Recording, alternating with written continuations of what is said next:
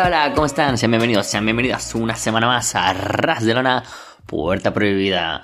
Pasen y pónganse cómodos porque nos citan llave para pasar a este programa en el que, como siempre, comentamos la actualidad de lo mejor de la escena mexicana, de Impact Wrestling o de New Japan Pro Wrestling. Soy Carlos Ryder y, como decía, hoy, más que nunca, vamos a comentar la actualidad de New Japan y de Impact al mismo tiempo, puesto que una de las cosas importantes que tenemos que repasar hoy en esta sección de Impact Wrestling que dedicamos al programa es qué tal está yendo el paso del Ballet Club por la Super Junior Tag League 2022. Recordemos que Ace Austin y Chris Bay, dos de las perlas de Impact Wrestling, están representando al Ballet Club en la edición junior de la Super Junior, bueno, la, Tag League de, New Japan. Y después del gran sabor de boca que dejó Ace Austin en el último Best of Super Juniors y Chris Bay hace dos años, pues qué mejor que estos dos representantes de Impact para el torneo.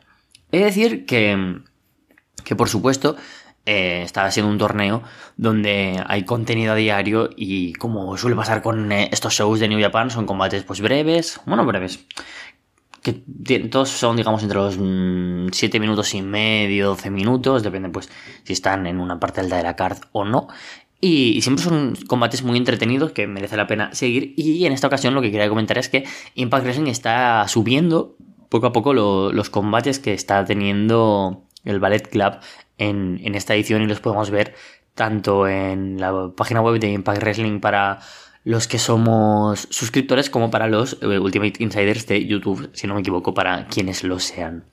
Y bueno, vamos a comentar qué tal la actualidad. Un torneo que, tal y como también me ha comentado Don Jin Malcabar, que por supuesto eh, me hace sombra en este tema y es una eminencia en el wrestling japonés en español, pero comentando con él qué tal eh, iba, he cruzado un poco palabras, ¿no? Sobre qué tal la presencia de los representantes de Impact en New Japan y qué tal los de New Japan en Impact, como es el caso de Yuya Uemura, pues le pregunté qué, qué tal iba y estuve viendo un poco de algunos de los combates y mm, hemos coincidido en que hay una muy buena recepción por parte del público japonés de la llegada de Isaustin y Chris Bay, dos luchadores que gustan mucho y que han destacado y en general que están muy contentos con todos los gaijins también, pues contando por supuesto con Alex Zane que se está convirtiendo en una estrella casi, con Leo Rush, con Clark Connors y el resto de luchadores de New Japan Strong que también están en el torneo. Y como es el caso de, de Austin y Chris Bay, yo pensaba ciertamente que, iban a tener eh, un rol quizás de, ir carrileando a luchadores más importantes de Japón.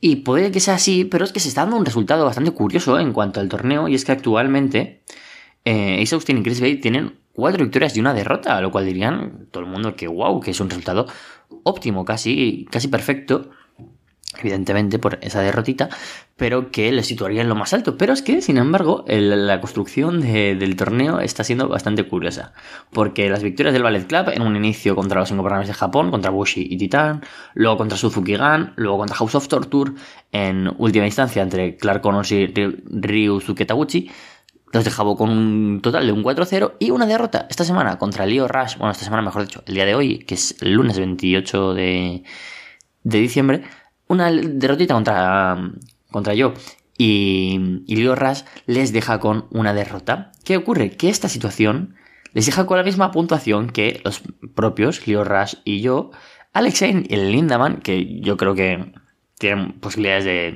llegar alto, que los campeones TJP, Francesco Akira y que los ingobernables de Japón, Bushi y Titan.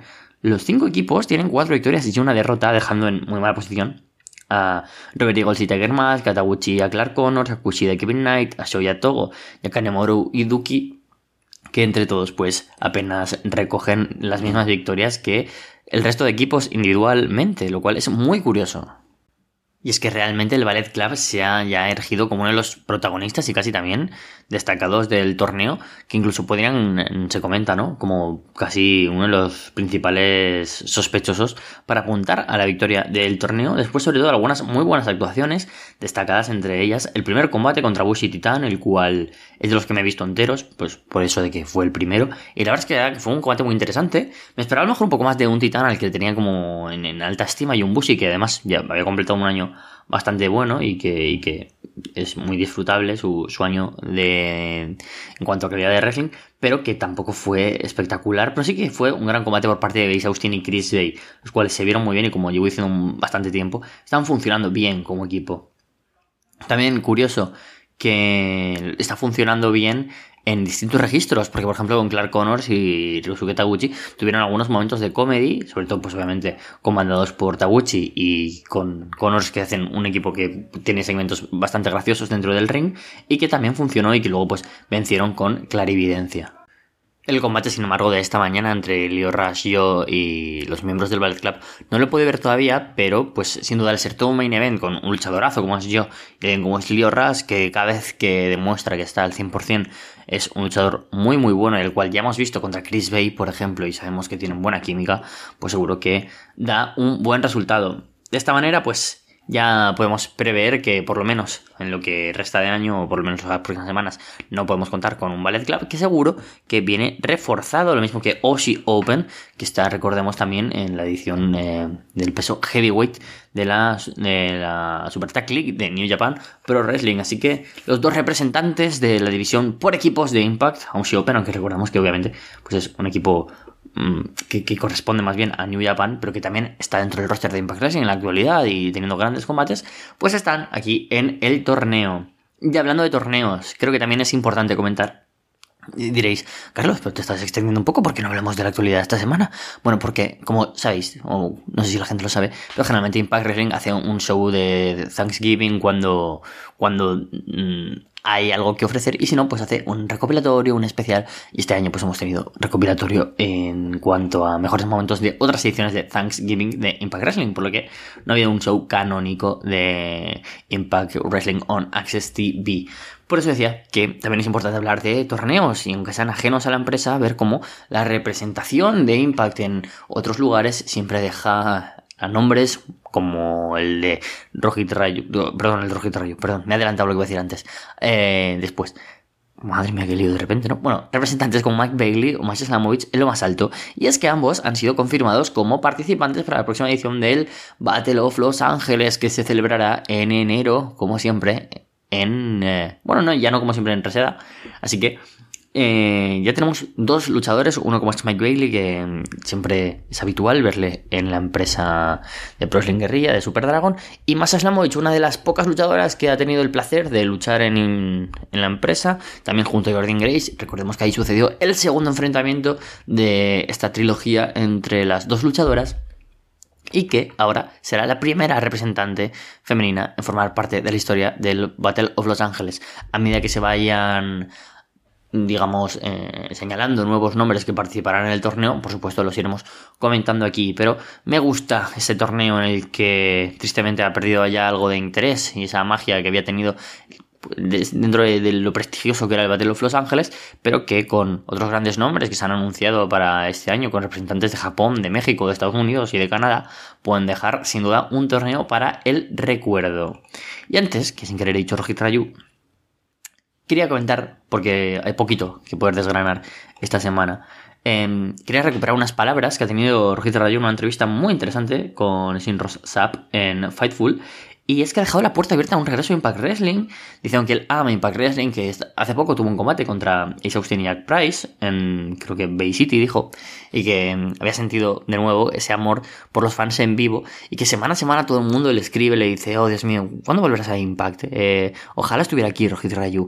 Eh, Rayu, qué bonito sería enfrentarse a Mike Bailey, ¿sabes? Todo el rato están hablando de cómo encajaría nuevo Rayu y cuánto se le echa de menos, sinceramente, en una división que aunque tenga muy buenos nombres, echa de menos a un hombre como Ryu tan capaz de ser tan expresivo, de formar parte de rivalidades contra luchadores de tan distintas índoles, es un gran, gran, gran wrestler y que sin duda encajaría. La respuesta de Ryu es que nunca digas que no, pero que por supuesto tiene muchas puertas abiertas. También le gustaría poder ser más partícipe tanto en New Japan Strong como en All Elite. Ha formado parte de shows en ambas y que bueno, están conversaciones no solo con esas empresas, sino con otras también en independientes como es Glory Pro Así que veremos a ver qué depara el futuro de Rocket Rayu, que también deja de nuevo, como digo, la puerta abierta a un regreso a Impact Wrestling. Nunca digas nunca, pero le encantaría ahora trabajar, por ejemplo, con otros lugares y otros luchadores. Así que veremos si regresa Rocket Rayu. A quien sí sabemos 100% que tendremos ya oficial es el nuevo fichaje de Impact Wrestling, un que ya lo conocimos el año pasado. Este último año también lo hemos visto, estos últimos meses, un poco más en televisión y ya ha firmado un contrato multianual. Jay Vidal es el primer luchador abiertamente gay que firma Impact Wrestling en su vida, así que es un gran fichaje, no solo por el nivel de, representación, sino porque hemos visto que su trabajo en Impact en la pantalla siempre ha sido bueno. El año pasado le vimos en un par de segmentos, en ese debut, en ese regreso de Derek Young después de la lesión, y básicamente pues tuvo un par de segmentos, no mucho más, pero este año pues ha estado de regreso en televisión con un personaje donde es el manager de Giselle Show, totalmente una de las mayores representantes actualmente de Impact Wrestling. También en cuanto a valores, recordemos que Giselle es una luchadora trans y que pues sin duda eh, una dupla que mm, recuerda de nuevo que el wrestling tiene que adaptarse, ¿no? Mejor dicho, al ritmo social y que no tiene sentido que se siga discriminando a luchadores por, por, su sexo, por su género, por su orientación sexual.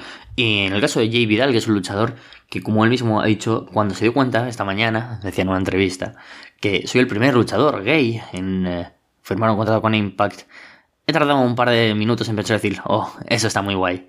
Y que es algo totalmente diferencial, sin duda cuesta mucho eh, que aún se siga saliendo del armario y que los luchadores pues puedan de alguna manera ser libres, ¿no? A la hora de poder decir su orientación sexual. Así que genial por tener a Giselle Show y tener a Jay Vidal juntos en televisión. Muchas ganas de ver qué nos puede ofrecer Jay Vidal, el cual pues yo creo que también dentro del ring, más allá de su personaje de manager excéntrico de, de Giselle Show, que por supuesto pues casan mucho, puede ofrecernos combates interesantes con gente en la X Division. Yo le he visto un par de veces a Jay Vidal de, de manera de manera que ha estado luchando en Independiente, sigo contra gente como mi compatriota Carlos Romo y creo que, que puede dar buenos combates también contra wrestlers de la X Division. Así que veremos más por aquí a el bueno de Jay Vidal, que me alegra mucho pues su contratación para dar un poco de profundidad al roster de Impact. Y ahora ya, sin, sin, más dilación, vamos a hacer ya una pequeña previa de lo que tendremos esta semana, este jueves, si hay show.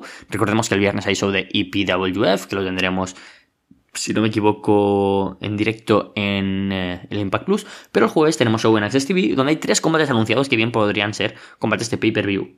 Para empezar, Steve McLean contra Frankie Kazarian. Frankie Kazarian, que viene de perder, como sabemos, en el main event de Overdrive, contra un Steve McLean que es como ese luchador que está ahora mismo relegado a ser la eterna promesa, que todo el mundo sabemos que tiene que ser campeón mundial de Impact Wrestling, pero que los veteranos están ocupando su lugar. Así que veremos ese McLean contra Kazarian, muchas ganas y ojalá yo creo que ganará Kazarian porque no puede marcharse con una derrota, pero que Steve McLean pues le venza y le deje todavía con ese aura de gran luchador con tu main eventer que puede ser Steve McLean. Pero como el main eventer es Bully Ray, también hay que construirle a él. Ahora como Hill se enfrentará a Rich Swan, emitió Impact un vídeo de qué sucedió después del ataque de Bully Ray en Overdrive, que sucedió cuando se cortó ya la emisión, y es que Rich Swan y el equipo de seguridad pues fueron a, a separar a Bully Ray, a echarlo de ahí. De ahí ese combate entre Bully y Rich Swan. Así que interesante será ver cómo es esta nueva faceta de Bully como Hill. Bueno, interesante. Bueno, veremos a Bully Ray. y finalmente tendremos lo que para mí, y espero que debería serlo, como main event, Mickey James contra Deona Purazzo, el last rodeo de Mickey James, donde recordemos, si pierde esa se debe retirar, le depara en el camino un escollo bien difícil de esquivar, como es el de la virtuosa Deona Purazzo, dos de las luchadoras más, sin duda, icónicas de los últimos años de Impact Wrestling, y que nos han dejado buenos combates por medio, por supuesto, ese run que tuvimos de Mickey James como campeón arrebatando el título de Don Apuracho, siendo todo un main event de Hard to Kill, nos deja ahora un combate para el próximo jueves. Así que, dos muy buenos combates, como puede ser SM Games contra Don Apuracho y Steve McLean contra Frankie Kazarian. Algo que es también peculiar, como decimos, y que puede llamar la atención y ver cómo empieza a desarrollarse y es esa faceta de Bully Ray como top heel contra un Rich Swan que como siempre acaba siendo una de las piezas clave de apoyo en la escena del main event como face. Y de momento tenemos eso anunciado. No me extrañaría, por supuesto, para nada poder ver pues, algún segmento de Death Dolls, quizás Rhino con los Motor City Machine Guns y los Major Players después de lo que hemos estado viendo las últimas semanas, de Masha y de Jordan Grace. Veremos, veremos, porque tres combates, por supuesto, se hacen breves, pero son tres combatazos. Todo esto y mucho más lo comentaremos la semana que viene en Puerta Prohibida. ¿Qué tal amigos de Arras de Lona, Puerta Prohibida? Les habla desde México Chava Rodríguez, mencionar parte de las novedades de la escena mexicana en cuanto a eventos principalmente, pero también noticias, temas de actualidad. Creo que esta semana relativamente tranquila, o no todas las semanas va a haber un aniversario de Arena México o un cierre de triple manía. Funciones interesantes, selección independiente, lesiones, como hijo del vikingo que tiene un estilo espectacular, no dudo que sea a criterio personal y también de otras personas uno de los mejores luchadores del mundo, pero por el mismo estilo que maneja es... Eh, se expone mucho y pues vienen las lesiones. Todavía unos días antes de su última lesión que se zafó el codo en Tlaxcala, tuve la oportunidad de verlo en una función en vivo, no televisada. Y bueno, no hay funciones en muerto. Ahorita haciendo esa aclaración. Eh, y se traía una tipo férula en la rodilla, una convivencia con aficionados, yo estuve como eh, reportero, y viene esta lesión, entonces pues ojalá que se recupere pronto esa lucha contra Bandido que eh, promete mucho. También pues una condecoración importante por parte del gobierno de Japón a Mil Máscaras, un hombre pionero, leyenda. Creo que sin problemas podremos dedicarle una, un programa especial aquí en Arras de Lona o demás. Entonces ahí solicítenlo con redes y lo platicamos con el alto mando de la empresa. Esta semana dos funciones, una del Consejo Mundial, otra de Independiente. Hablando también de Mil Máscaras, se le hizo un homenaje en la Arena México, una función que por el cartel no se me hizo tan atractivo, creo que se vienen en próximos días el torneo de la leyenda azul y a expensas de lo que haya sucedido, porque el momento en el que estoy haciendo esta intervención eh, no han acontecido esa función de la Arena México, del homenaje, probablemente veamos una lucha de máscara contra cabellera entre Soberano Junior y Vincent, que varios lo recuerdan por Ring of Honor, una breve etapa ahora en Impact. No sería el primero de esa camada, por así decir, que expone la cabellera. Matt Taven perdió la cabellera en la Arena México, aunque no se cortó todo el cabello, pero oficialmente perdió. Entonces, parte de las novedades. Comienzo hablándoles de actividad en la Arena México, función de martes. No acostumbro ver funciones ese día de la Arena México, pero me dejó muy buenas impresiones. Creo que por nivel de lucha igual al que podemos ver en una función de viernes, que son las más importantes por la cuestión turística, carteles, etcétera. Comienza con acción de la división de Pequeñas Estrellas, Pequeño Shocker, Angelito y Último Dragoncito. Enfrentaron a Pequeño Pólvora, Pequeño Violencia y Pequeño Olímpico. Un combate corto, pero con buenas evoluciones, la mayoría de ellos veteranos dentro de la división y ganan el equipo técnico con una reinera, una variante de quebradora vistosa por parte de Shocker a Pequeño Violencia. Creo que la división de Pequeñas Estrellas está en un buen momento. En general, todas las divisiones de la empresa, eh, las femenil, eh, mini estrellas, y creo que eso te habla el nivel en general que muestran las tensiones del Consejo Mundial. Y este fue un ejemplo de cómo debe ser una lucha de inicio, con castigos, lances, y aunque son veteranos, varios de ellos se mantienen en buena forma. Después otro combate de tríos ya con gente de medio cartel de inicio. Inquisidor, Ryder y Apocalipsis se enfrentaron a Asturiano, Neón y Halcón Suriano Jr. Halcón Suriano Jr. que pues me ganó a, a, mí como aficionado y también a otros por su remembranza, evocar el personaje de Black Tiger cuando lo portó Eddie Guerrero, parte de su equipo pues dividido con ese traje de Black Tiger de los 90 que ha tenido distintas encarnaciones con el paso de los años, incluso un mexicano lo tuvo, Silver King, que es para descanse, pero pues creo que varios recordamos a esa etapa de los primeros Black Tigers, Marroco y el Deddy Guerrero, que incluso me parece que llegó a ganar un Best of the Super Junior como Black Tiger. Ahí habría que corroborar el dato, pero pues tuvo una carrera importante en Japón, el Best of Super Junior, también me parece que para ahí ganó el campeonato IWGP crucero, pero bueno, ya estamos hablando de New Japan y no, En cuanto a ese combate, eh, Neon, un luchador joven que quizá no tiene tantas reflectores, tuvo una rivalidad interesante en contra de Apocalipsis por lo general, y antes de la pandemia, hay que hacer ese matiz, las funciones de cierre de año, inicios, era o se daba una lucha en jaula de estos elementos de las primeras contiendas que ayudaban a impulsar carreras. Entonces aquí se abre la un combate de este estilo. Ganan los rudos con un luchador de segunda generación de Monterrey, hijo de Princesa Sukei. Entonces, victoria ruda, un combate bueno, que al menos no decayó en comparación al lo que vimos previamente para abrir la función. Combate especial de facciones, Fuerza Poblana, Estigma, Guerrero Maya y Arcali se enfrentaron a Virus, Cancerbero y Luciferno. Da gusto ver de regreso a Virus luego de una lesión importante que lo dejó fuera una temporada. Comienza con técnica, a pesar de que eh, el equipo de la Fuerza Poblana en ocasiones muestra un estilo rudo, aunque pues varios de ellos técnicos. Vimos buenas secuencias, acoplamiento por parte de ambos equipos, lo cual se agradece. Parte de lo que pues al público ocasional emociona de ocasión ver a las pequeñas, a los micro, ¿no? De una talla corporal inferior a la de pequeñas estrellas. Y digo esto porque pues un cruce entre el Perico Zacarías y eh, Mije, entonces pues la gente se Entonces una lucha amena, entretenida. Y creo que al menos la fuerza poblana eventualmente van a ser campeones, no sé si mundiales de tríos, pero quizá nacional de tríos, tuvieron una lucha bastante buena que la comenté en este espacio hace un par de semanas en contra de los campeones actuales, eh, eh, Dulce Gardenia, Rey Cometa y Espíritu Negro. Lucha semifinal creo que era la más atractiva, la que me motivó a seguir esa función que pues la seguí completa. Una defensa del campeonato nacional semicompleto por parte de Ángel de Oro en contra del hijo del villano tercero, hijo del villano tercero, hombre de tercera generación, su abuelo un hombre insigne, eh, Ray Mendoza, su tío, villano cuarto, que recién perdió la máscara contra Pentagón Jr., era la oportunidad de resarcir heridas para la familia Mendoza y un ángel de oro que está en un gran momento en cuanto a sus evoluciones, físico, el ritmo que eh, da las luchas, pues la experiencia de estar años sobre el ring.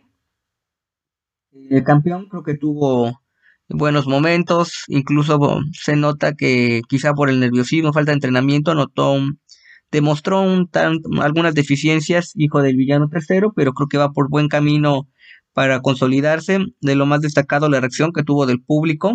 Entonces creo que ahí es un punto eh, para destacar. Dominios alternos. Y ya en la parte final, Ángel de Oro con una mecedora le saca la rendición al hijo del villano tercero que tiene, tuvo su lucha más importante a la fecha dentro de la empresa. Deja buenas impresiones, pero aún debe de seguirse preparando en los gimnasios para destacar. Su hermano, digo, es malo comparar, Villano Tercero Junior, que está en AAA, ya tuvo una lucha del año en contra de Aéreo, máscara contra máscara, lo pueden encontrar en línea, estupendo combate hace un par de años. Y ahí creo que estas oportunidades debe de aprovechar el hijo del Villano Tercero, porque a su hermano creo que, aunque de vez en cuando tiene luchas estelares y demás, podría ser mejor utilizado en AAA. Y para cerrar la función, actividad de tríos, los infernales, los campeones mundiales de tríos, Mephisto, Hechicero y Euforia enfrentan enfrentaron, mejor dicho, Stuka Jr., Negro Casas y Burador Jr.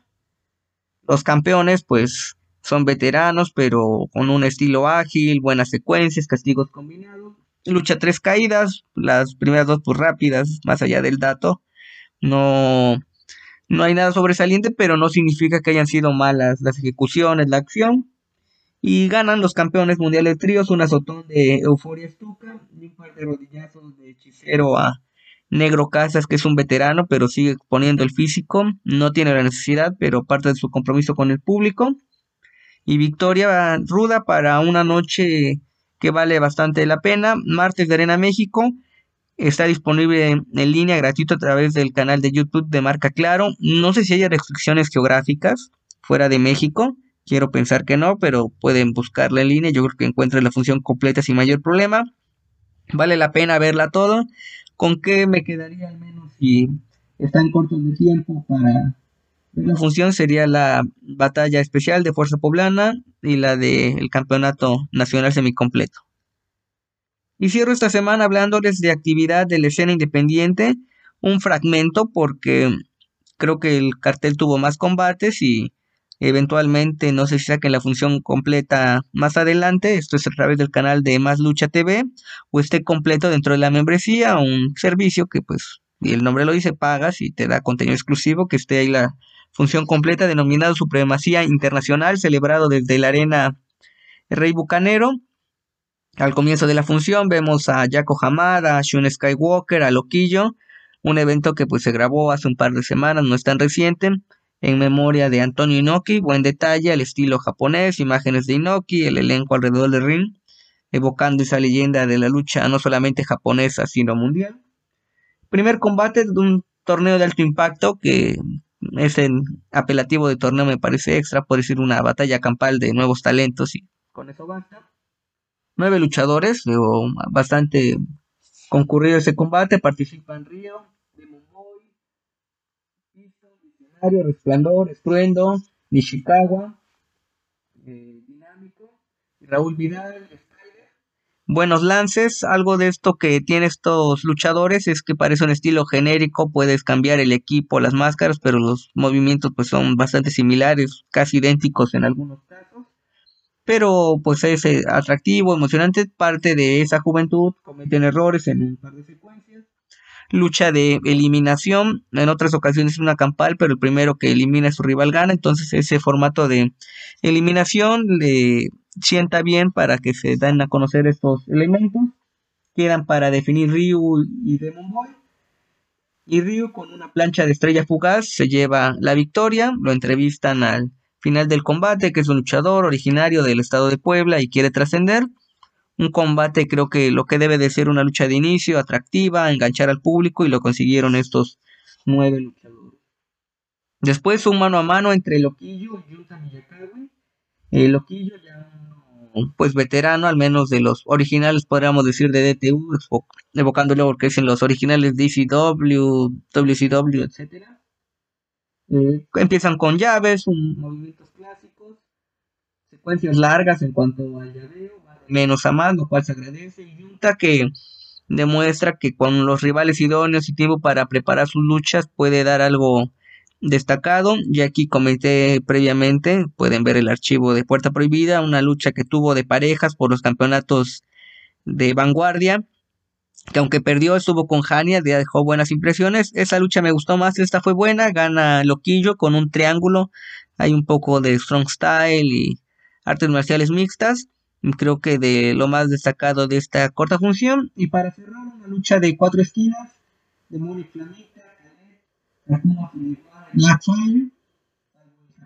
los demás son veteranos de DTU, DTU que significa desastre total ultraviolento, por el nombre evocando lo que era ECW, en su momento pues eran luchas extremas en cada función o casi cada función y ahora no sé si por la pandemia, eh, los estilos, etcétera, pues ya no muestran de forma tan frecuente ese tipo de combates. Mezclan talento independiente de AAA, eh, de vez en cuando del consejo, ya no tanto como antes, pero creo que el nombre eh, sobra al menos a considerar cómo se ha manejado la empresa. Corta, un par de buenas secuencias, pero enfocada a la rivalidad de Calet y de Moni Flamita, precisamente con un foul que no se percata el referee de Flamita a Calet. Se lleva la victoria Flamita y retos para lo que yo creo que eventualmente será una lucha de apuestas. ¿Vale la pena la función? Sí, poco más de una hora. No se hace aburrida. Quizá la lucha de Loquillo y Junta eh, rompe el paradigma, la dinámica luego de eh, lo intempestivo de la lucha de inicio y ir un ritmo más pausado en ese mano a mano, pero no significa que sea un combate de calidad inferior. Esto es todo por mi parte, amigos. Sigo al pendiente de la lucha libre mexicana. Los invito a que lean mi columna semanal en www.tuplandejuego.com.mx.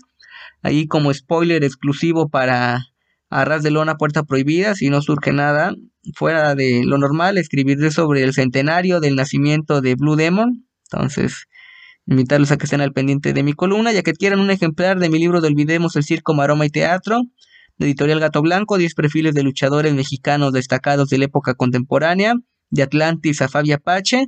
Está disponible en librerías del sótano, tiene tienda en línea envíos internacionales y Amazon México.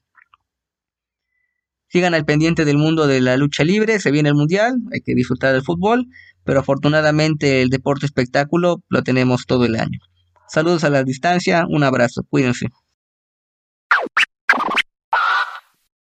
Muy buenas, soy Guimar Cabar y esto es Arras de una puerta prohibida y estamos una semana más aquí en Arratelona, bueno, un regreso más y después de un después de un parón, iba a decir breve parón, pero un parón de una semana, volvemos con lo mejor de la división norteamericana de New Japan Pro Wrestling, New Japan Strong.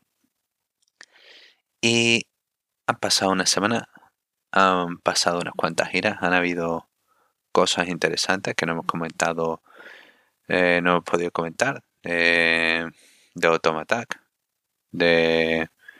Em, New Japan Showdown, de estas giras que han estado realizando las últimas semanas. Y hay bastante, bastante buen material, bastantes cosas de las cuales quiero hablar. Y en general, esta va a ser una intervención un poco a, modo, a modo general, ¿no?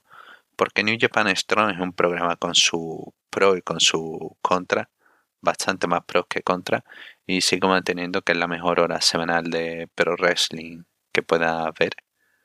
Hora, no formato de una hora, de menos de una hora o una hora y algo.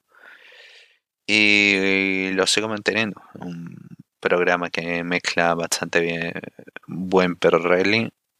Eh, lo que pasa que en ocasiones me deja más. Me deja necesidad más de, de algunas cosas. Algunas cosas de las que últimamente he visto que no me encajan demasiado. Es esa Primero creo que podemos tratar una, que luego llevará a otra. Uno es el reinado de Fred Rosser y otra es eh, la figura de, de Filthy Tom Lawlor. Y ambos están interconectados, ¿no? Después de esa rivalidad, ambos han sido figuras importantes el uno para el otro. Han sido los, pivotes, ¿no? Ha sido lo que ha mantenido New Japan Strong con cohesión. Y el problema es que, aparte de estos dos, New Japan no ha podido eh, crear otra figura que dé una historia, que cree algo de tensión. Y tampoco ha sabido recolocar muy bien estos dos. A pesar de que el, reinado de Rosser no es, no es malo. No es malo. Tenido alguna defensa como la de Big Damo, que bueno, podía haber sido mejor, no, no mala, pero podía haber sido mejor. Eh, pero ha dado cosas interesantes, ha dado cosas interesantes. Y luego otras luchas con finales malos, con historias que parecían que iban a llevar a algún lado, como Chris Dickinson, pero con, con Lawlor como campeón se sentía como que podía tener una rivalidad más personal, ¿no? Con cada uno. Se sentía como que podía tener, podía sacar, ¿no? Podía enfrentarse a Leo Rush y se notaba más hay una, rivalidad más tensa, podía enfrentarse contra Russell, podía enfrentarse contra eh, cualquiera y podía sentirse un poquito más intenso. Creo que le falta ese rival, le falta esa historia ¿no? que pueda eh, conducir a algo más. Esa historia parecía que iban a estar conduciéndola con eh, Chris Dickinson, con el cual tuvo una defensa titular en Fighting eh, Fighting Spirit no en Fighting Spirit Unleashed no eh, fue en Automatic Fighting Spirit Unleashed si mal no recuerdo fue contra TJP eh, luchó bastante buena por cierto Russell contra TJP el problema es que eh, la lucha contra Dickinson parecía que iba a llevar a algo más, ¿no? Porque fue defensa titular que acabó con los dos doble cuenta fuera parecía que iban a hacer un poco más de, asunto. El problema es cuando estás intentando usar a un talento que se encuentra en una situación,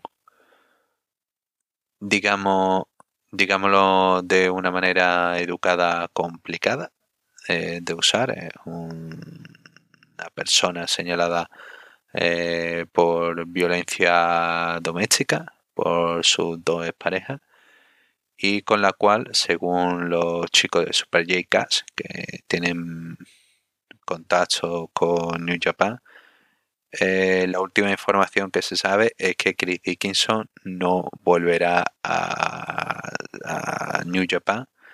Tenía este contrato que había firmado en abril, pero parece que New Japan no va a volver a usarlo. Era contrato con New Japan, no era contrato de New Japan Strong, era contrato oficial normalmente los contratos de New Japan son de un año. Entonces, quizá opten por no volver a usarlo, veremos si lo vuelven a usar o no.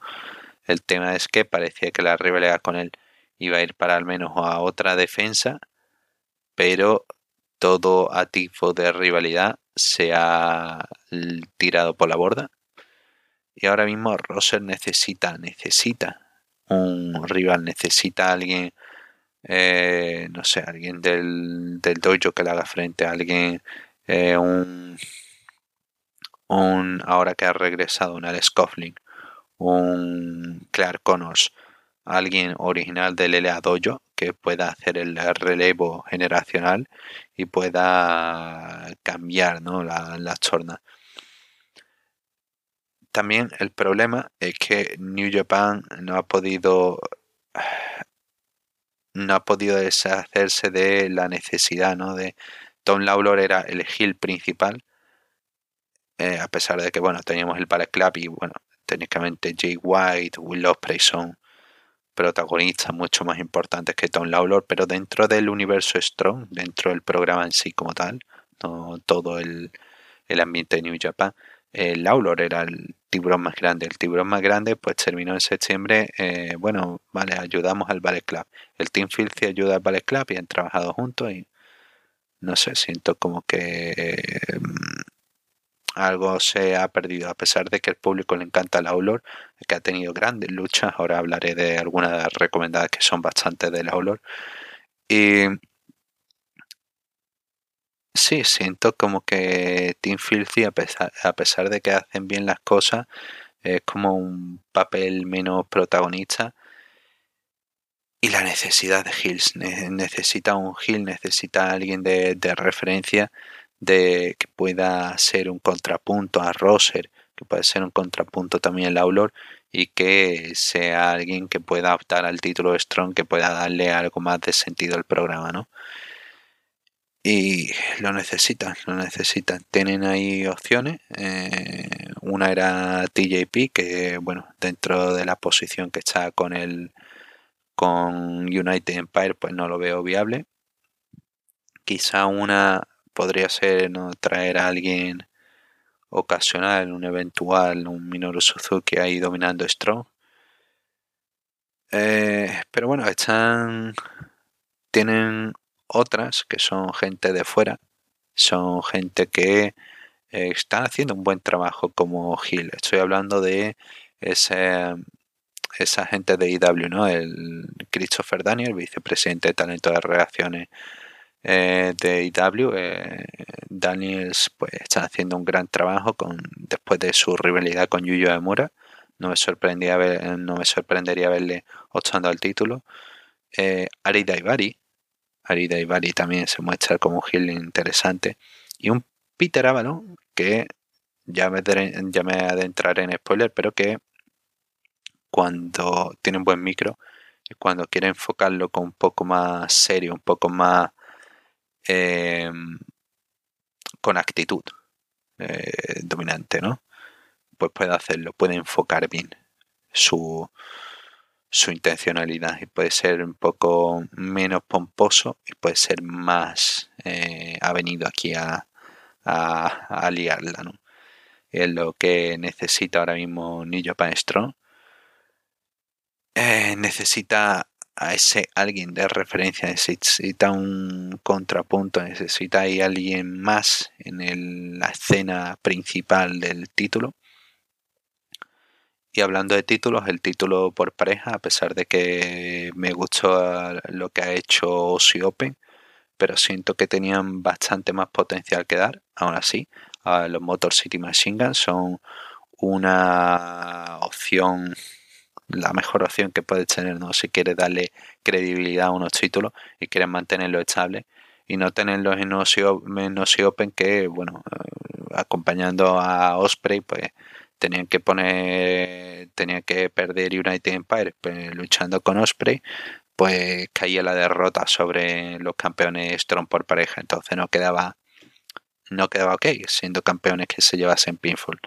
Ahora tienes a Motor City Machine Guns que son eh, equipo más que consagrado, un equipo con su huella en toda la historia del pro wrestling por pareja. Y sí, es una buena dirección, sobre todo con cómo parece que van a establecer algunas otras parejas, sobre todo después de esa gran, gran victoria de Stray Dog Army, de Misterioso y de Barry Brown, en esa buena Fatal Four Way, en la gira eh, New Japan Showdown, estoy intentando acordarme si fue New Japan Showdown. Y sí, eh, hay a pesar de que siento que podía haber sacado mucho más partido a Osiope, parece que el foco ahora mismo para, para los australianos es ir a Japón y hacer cosas más importantes, ¿no? La World League y luego quizá, ¿no? Poder tener otro encuentro contra FTR. Y los Motor City Machine Gun, pues los deja aquí más establecidos con estos títulos y pueden hacer otras cosas. Mm, pueden hacer que salgan otros equipos, pueden... Hay, hay, hay una serie de brotes, ¿no? Veo posibilidades a la división por pareja, se ve bastante sana y con la incorporación de otros equipos, eh, Heat y no sé, otros equipos de otras empresas pueden hacer cosas cosas bonitas, pueden hacer cosas bonitas. Eh, sí, en líneas generales esos son un poco mis contrapuntos de esta semana viendo esto. Eh, de, esas cosas que estaba sintiendo eh, que necesitaba que necesita el programa no hay um, aspecto producción está claro que debe mejorar en ocasiones los micros se escuchan mal o las reacciones del público no se escuchan también ¿no? un QT Marshall que siempre el público reacciona genial con él y no se escucha también y son esos puntos que tienen que, que, mejorar realmente. Eh, pero bueno, aparte de eso, el booking sigue, aunque sigo necesitando algunas cosas, sigue siendo interesante, intrigante algunas cosas que hará Tom Lawlor, un Lawlor cada vez que el público le gusta más o lo odia más, depende del día, y bueno, aparte de esto, la producción de, eventos grandes sigue siendo buena, ¿no? Rumble, the 40, Rumble on the 44th Street fue un gran, gran show, eh, precedido por ese The Night Before Rumble on the 44th. Y fueron dos grandes pay-per-view, uno seguido del otro, eh, de verdad, recomendado 100%. Eh, la sorpresa de del Night Before y luego la, el show que dieron, el 2 de pecho que sacaron con ese con ese Rumble on the 44 fue magnífico. Y sí, el programa sigue enfocándose en gente joven, en gente que me, llama la atención, ¿no? Hay un combo, está Jacob Austin Young, Gregory Sharp, gente de fuera que me llama la atención cada vez hay más y más talento del Consejo, pareciendo que espero que tenga más tracción en Estados Unidos, eh, que tenga un poquito, que esto sirva un poco de plataforma para intentar adentrarse más en el mercado. Es una oportunidad que me parece que el Consejo no, no ha facilitado a sus talentos, que quizás que es lo más atractivo que pueden hacer. Eh, eh, ahora mismo, que pueden atraer más ojos a su producto con, con estas cositas, con estas participaciones strong, místico. Eh, luego en la mm, esta última gira en ¿cuál era? En Detonation, si me lo recuerdo, sí, en Detonation. Participado Atlantic Junior y Viru y se pueden hacer un poquito más cosas. Bueno, Negro Casa también estuvo. Eh, si pueden hacer un poquito más de, estas cosas, yo creo que pueden eh, ganar un poquito más de popularidad. Una cosa que me ha gustado bastante es el tema de que el foco en alguna figura, bueno, Blake Christian no es de, no es una figura independiente ya, ¿no? Está contratado por AEW barra Ring of Honor, pero hay otra hay otros talentos que se nota que les gusta que le están dando importancia, un Jake Something, un Fred J. High, un Tracy Williams con esa aparición en The Night Before, The Night Before Christmas. Pero bueno, eh, pueden, hay, hay potencial ahí que tienen que aprovechar. Eh, cosas, Tamasi eh, reaccionado con New Japan Storm, Tamasi la división para Nueva Zelanda, Australia, y bueno, eh, toda Oceanía, me parece un poquito comparado con Strong es como una versión B de Strong. eh, no sé, no me parece tan llamativo, no parece que tenga la misma fuerza. Y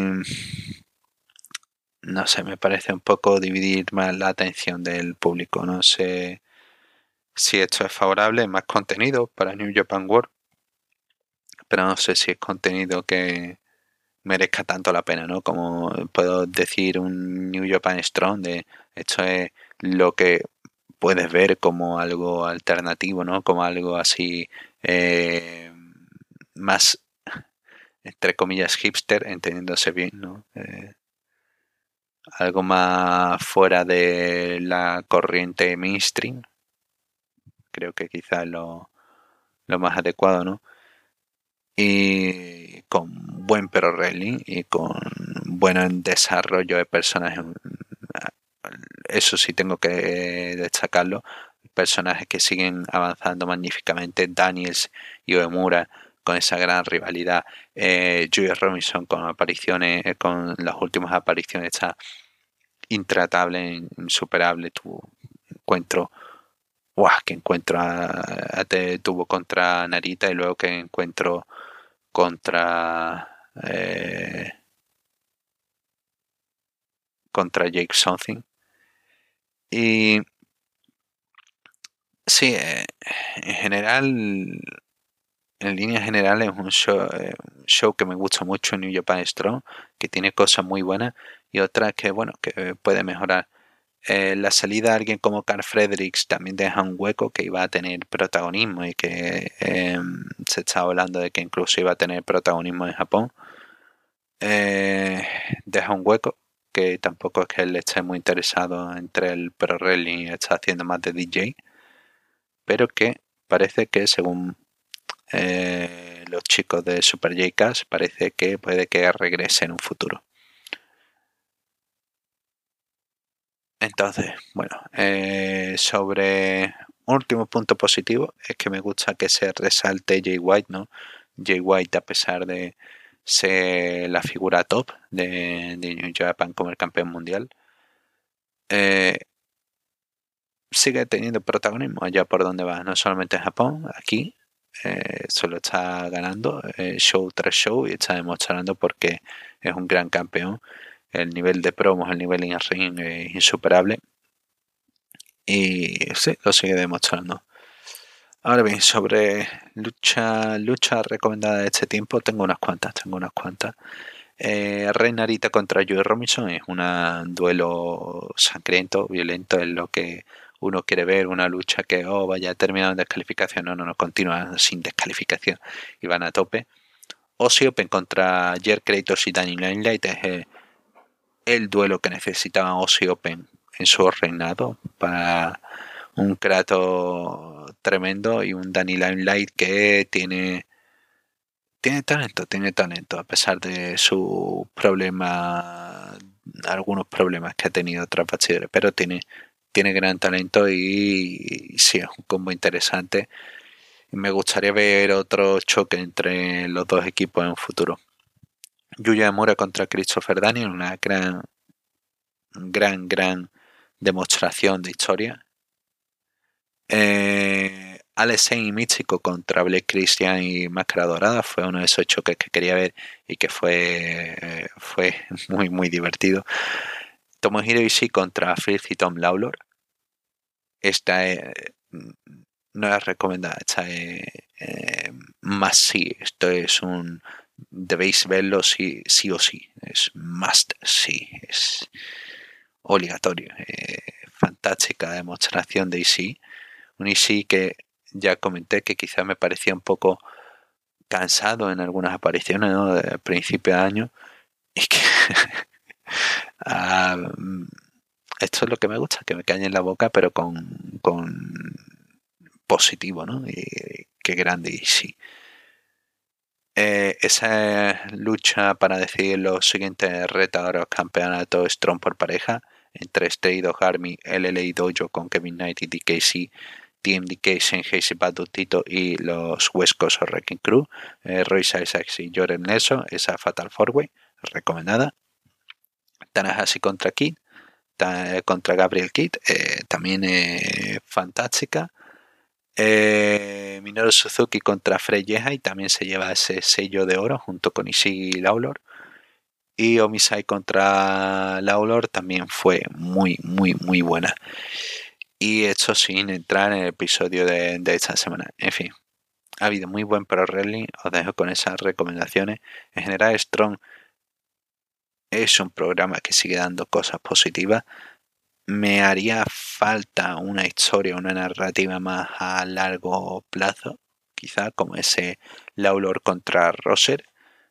Y no han podido dar con la tecla, es como encontraron oro y ya no han vuelto a excavar nada, no han vuelto a encontrar piedras preciosas, solamente encuentran más roca, cada vez más roca, cada vez más granito, y cada vez... Espero de verdad que New Japan Strong pueda, pueda terminar de pulir esos últimos problemas, pueda terminar de...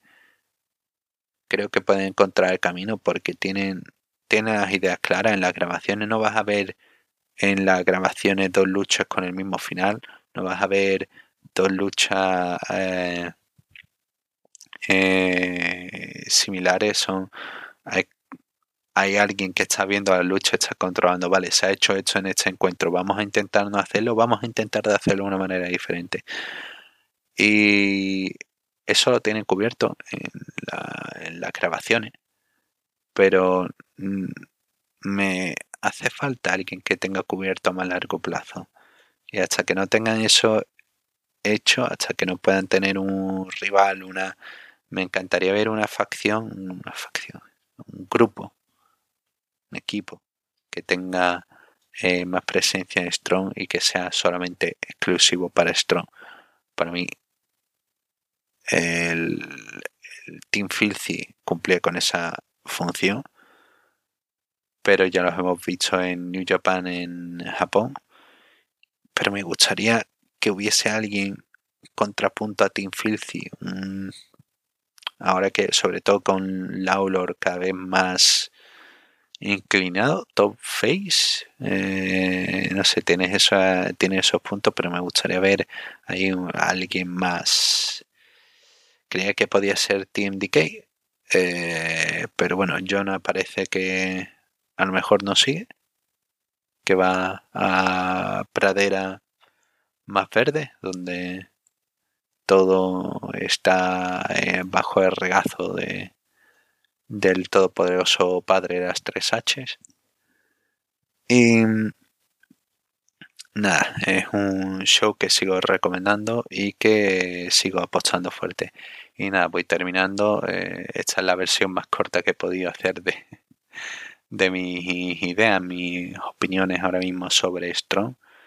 Y espero que podáis, si lo seguís, que sigáis dando una oportunidad. Si habéis dejado de seguirlo, que volváis a verlo. Y si no lo habéis visto nunca, de, darle darle, darle unos cuantos shows. Seguramente os empiecen a gustar, empiece a crecer las ganas de seguir el programa.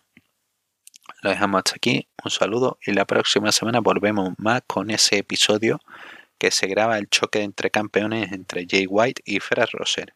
Un saludo y hasta la próxima.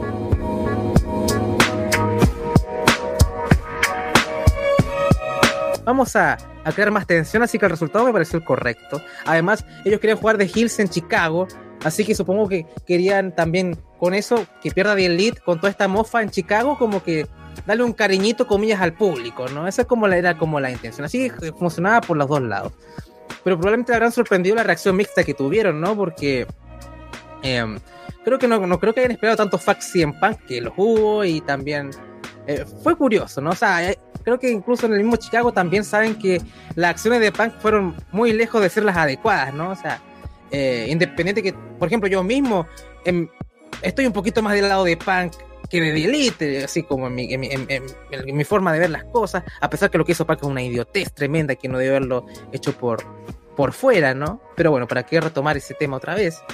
Em, pero a mí me encantó, o sea, a pesar que yo soy un poquito más Team CM Punk que Team The Elite, ¿qué importa que sea infantil esto? Que sea una joda esto es wrestling, ¿no? Como que, ¿por qué todo el mundo está tan grave? Si son las luchitas nomás, o sea, como que, que tampoco es para tanto, para ponerse loco. No, qué infantil, los BBPs. Yo también tengo esa crítica con lo que hicieron ese día, pero con respecto a este combate, no. O sea, esto es wrestling, está bien, ¿no? Y, funciona por los dos lados. Una, te puede hacer creer, oh, bueno, a lo mejor CM Punk vuelve, no sé, en un año más, no sé lo deja ahí, ¿no? Para la gente que quiera. Y si no, bueno, funciona también como para joda. O sea, como que creo que es un win-win. Por lo menos para AEW. Van a, van a hablar, ¿no? Eso siempre, siempre, la, controversia genera dinero, esa es como la expresión. Em, así que no lo veo mal, lo que hicieron. Para bien o para mal, vuelva Punk o no, ¿no? O sea, por lo que leí parece que el círculo de 100 Punk no está muy contento, qué sé yo. No sé. Pero bueno, puede pasar mucho tiempo hasta que sale 100 Punk y a lo mejor, quién sabe, a lo mejor sacan dinero, a lo mejor no el combate fue.